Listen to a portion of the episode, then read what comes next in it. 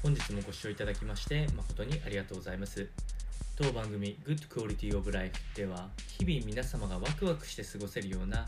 新しいトピックスやヘルス関係の論文等を参考にしながら情報提供を行いますのでぜひお聞きください。それでは本日のテーマですけれども、え、デンマークにおける仕事の価値観についての説明記事がありましたのでこちらについてのご説明をしていきたいと思います。このお話は、えー、強制アドバイザーを務められる北村氏の説明記事について紹介をしていきたいと思います。えー、北村さん自体は、えー、20年近くデンマークに住んで、えー、いるそうで、まあ、そこでどんなことを感じているのかっていうようなものの説明になっております。でこのデンマークという国の中で仕事というものが実はアイデンティティを表現する手段として、定着しているということを説明されております。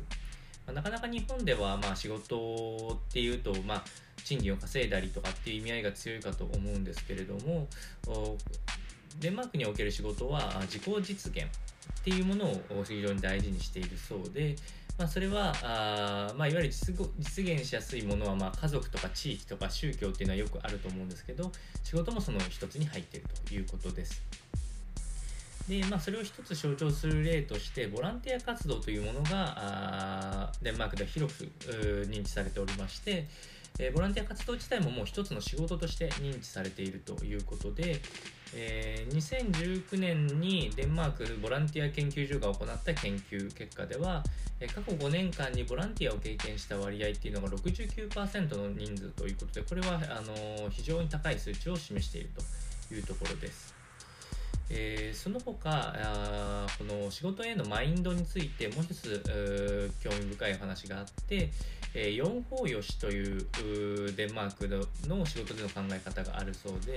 まあ、日本の商人の教えとかと近い、えー、考え方なんですけど売り手よし買い手よし政権よしというところで、まあ、あの各方面に、えー、メリットがあるようなお話に加えて未来よしといった 4, 4点の視点がえー、持ってることが大事というふうにされております。これは何を示しているかというと、まあ、最後の未来よしまで含めていくと、まあ、今現在も含めてさらに、え、先まで、え、周りの関係者が良くなるんで持続可能な社会づくりにつなげるような視点をデンマークでは持っているそうなのでなかなかこう触れることがない、え世界観だったので、まあ、あのこういうことを教育できればなと思っておりましたのでお伝えをいたしましたそれでは本日の内容は以上となりますこの番組の内容が少しでも面白いな、気になるなと思っていただいた方は、是非チャンネル登録、またはフォローの方よろしくお願いいたします。